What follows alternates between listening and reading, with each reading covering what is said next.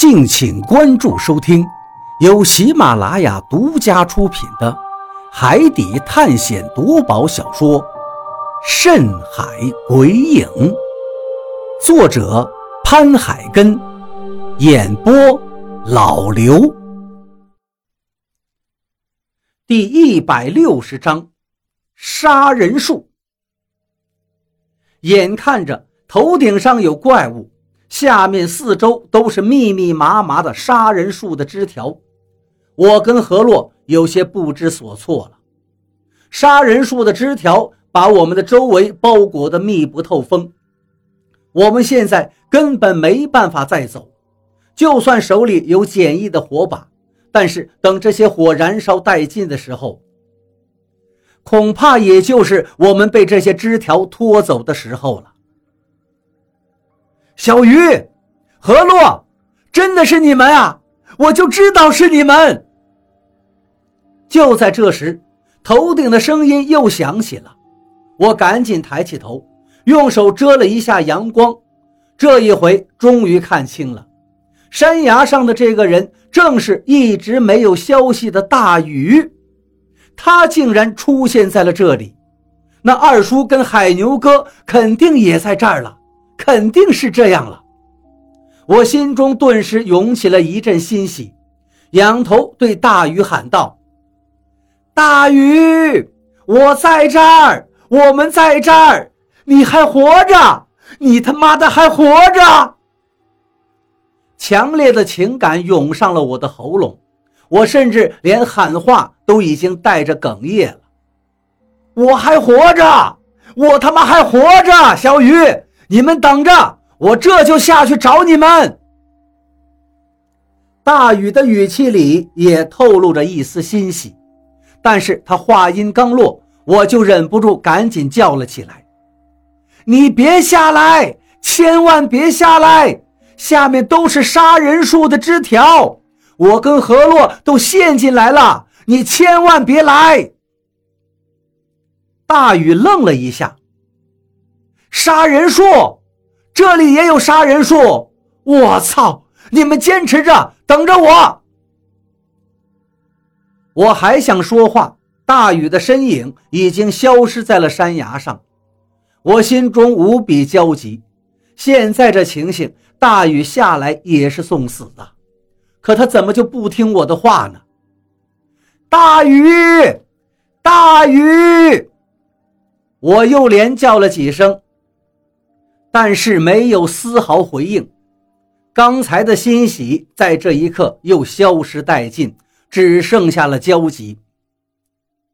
不行，何洛，我们不能再这么等下去了，往前走一点是一点吧，千万不能让大雨再过来。我挥舞着手里的火把对何洛说道。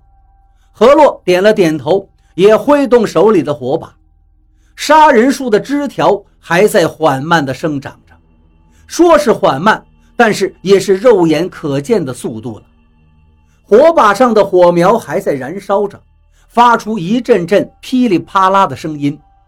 有些枝条刚刚伸过来就被火苗逼退，但是也有伸过来被火苗烧到的，就会立刻发出一阵难闻的气味，然后落到地上，竟像一条受伤的蛇一样翻滚着。但是火把本来就是捡来的枯树枝做成的，燃烧的很快。我跟何洛没有坚持多久，火把最终还是熄灭了。当最后一朵火苗消失后，只剩下了一股青烟在袅袅地升腾着。我跟何洛无奈地对视了一眼，这些枝条太多了，我们两个手里的火把本身就对付不了他们，只能眼睁睁地看着。他们把我们包围起来。果然，在火把熄灭之后，所有的枝条都像是疯了一样向我们袭来。眨眼间，我的身上就已经被五六根藤条缠绕了。我紧紧地拉着何洛的手，就算是死，也要死在一起。枝条不断的交错，把我的身体越勒越紧，连皮肤上也都传来阵阵的生疼感。我跟何洛的身体也被拉扯的升到了空中，脚已经离开地面了。看来这还得是死啊！何洛看着我，笑着说道：“我心里其实已经没有了对死亡的恐惧，一路上已经不知道遇见多少次绝境了。如果是死的话，我们两个恐怕早就死了。”但就在这时，藤条互相纠缠得更厉害了。我跟何洛的身体虽然被缠得结结实实的，但是在这一刻，两人竟忽然间又掉落到了地上。我屁股着地，顿时一股辛辣感从尾椎直冲脑门。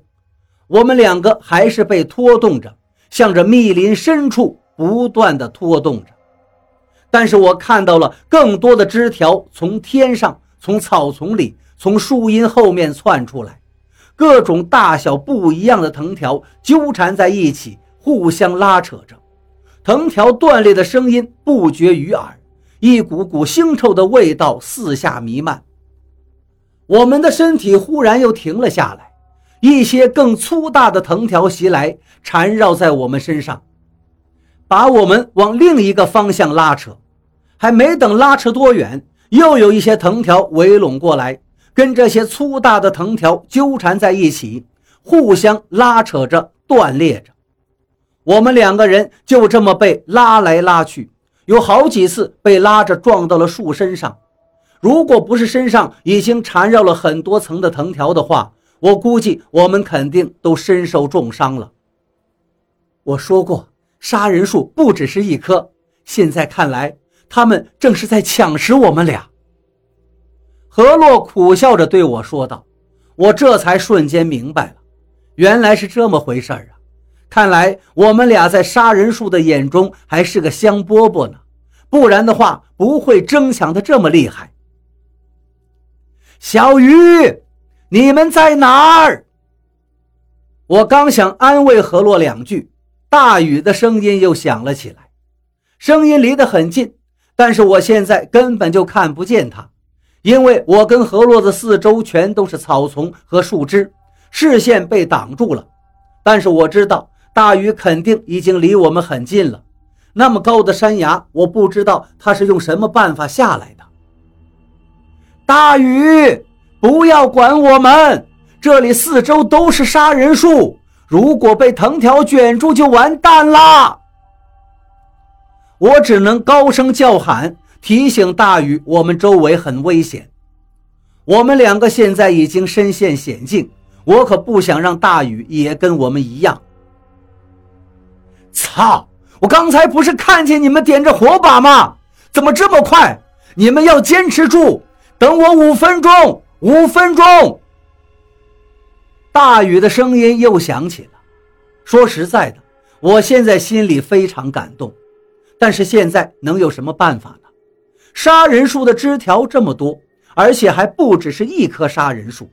就算是手里拿着锋利的刀剑，最终的结果也得被这些藤条缠住。我无奈地苦笑了一下，我是改变不了大禹的想法的。其实换位思考一下，如果我现在的情形是大禹面对的，那我也一定会想办法救他，哪怕只有一丁点希望。我跟何洛还在不断的被拉扯着，藤条之间的较量也渐渐到了尾声。粗大的藤条终究还是厉害一点，那些细小的藤条现在已经不再向前了。我们两个被这些粗大的藤条不断的往一个方向拉扯着，锋利的草叶不断的从我们身上擦过，一条又一条的伤口出现在身上。可我现在根本就没有任何办法，虽然手还能动，但这些包裹住我们的藤条，我们根本没有办法把它弄掉。终于停止前行了，我估计我们现在距离溪流已经足足有一两百米的距离。一棵粗大的树出现在了我们眼前，这棵树不知道生长了多少年，斑驳的树皮。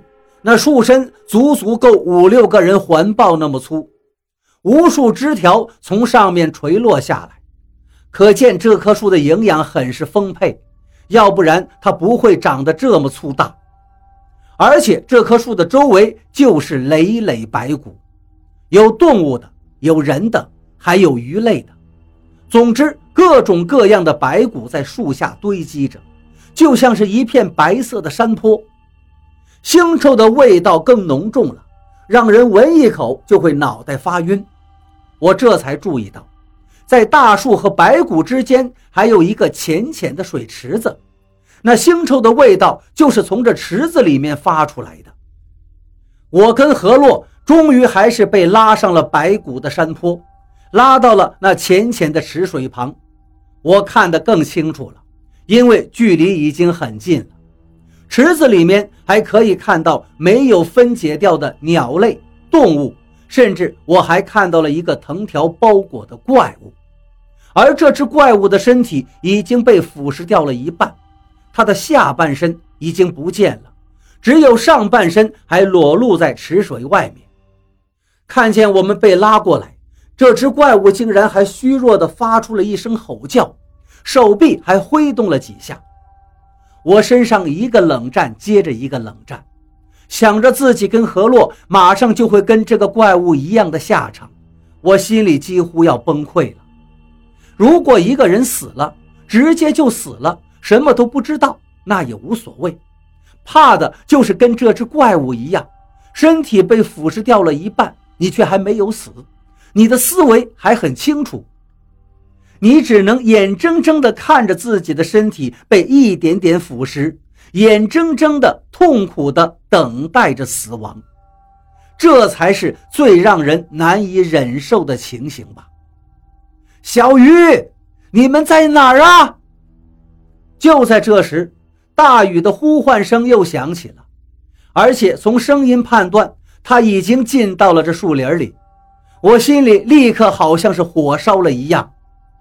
大鱼，你别进来！你他妈的别进来！我的提醒根本没有办法阻止大雨。听到我的叫声之后，他立刻回应道：“小鱼，坚持住，我马上就带你们出去。”接着就是一阵哗啦啦的响声从草丛里传出来，这声音由远及近，刚开始是模糊的，但接着就听得很清晰了。我后悔刚才回答了大禹。如果刚才我没有回答他的话，说不定他找不到我们，也不会顺着声音进来了。就在这时，枝条拖着我们的速度也停下了，无数的枝条疯狂地抖动着，向着大禹走过来的方向袭去。我顿时万念俱灰。现在我是泥菩萨过江，自身难保。